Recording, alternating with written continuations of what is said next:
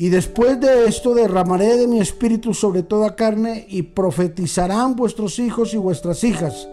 Vuestros ancianos soñarán sueños y vuestros jóvenes verán visiones. Y también sobre los siervos y sobre las siervas derramaré de mi espíritu en aquellos días. Joel capítulo 2 versículo 28 y 29.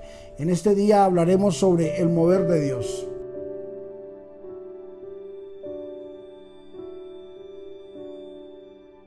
En el día del Pentecostés, el Espíritu Santo descendió sobre los que estaban unánimes y juntos.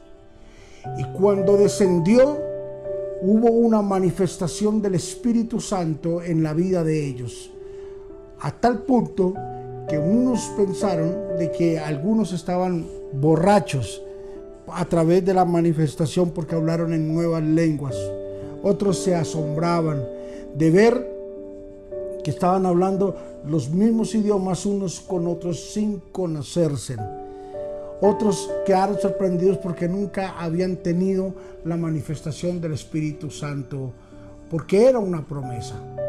Ahora en estos días, la Biblia dice que la tierra clama la manifestación de los hijos de Dios, pero la manifestación de los hijos de Dios solamente se dará a conocer si han tenido una experiencia de un mover con Dios aquí en la tierra.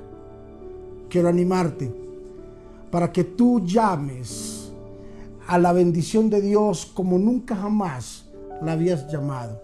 Para que anheles el mover de Dios en tu vida.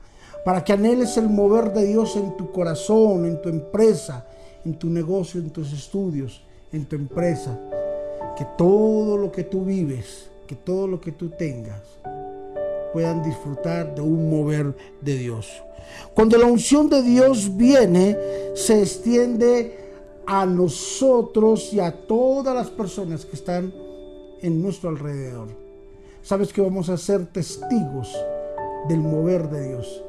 Dios mismo será quien va a dar testimonio de la bendición tan grande que es tener el Espíritu Santo y el mover de Él en nuestras vidas. Así de que hoy es un día maravilloso para decir el mover de Dios lo anhelamos cual nunca lo habíamos anhelado en nuestras vidas. Cuando el mover de Dios está en nuestras vidas, la vida cambia, los pensamientos cambian, la pobreza tiene que huir, la enfermedad tiene que desaparecer, las dolencias tienen que huir y desaparecer de nuestros cuerpos. ¿Sabes por qué? Porque el mover de Dios sobrepasa cualquier entendimiento y sobrepasa cualquier manifestación de alegría que esté en nosotros. Padre, te damos gracias en este día por tu bendición. Gracias por permitirnos, Dios, poder participar del mover tuyo cada día, cada momento. Gracias por moverte en mi familia. Gracias por moverte en todas las actividades que realizamos a diario. Gracias por moverte, Señor Jesús, en todas las cosas que nosotros emprendemos. Hoy más que nunca, Señor, estamos agradecidos, Padre, por permitirnos estar a tus pies y poder participar del mover tuyo en nosotros en Cristo Jesús. Amén y amén.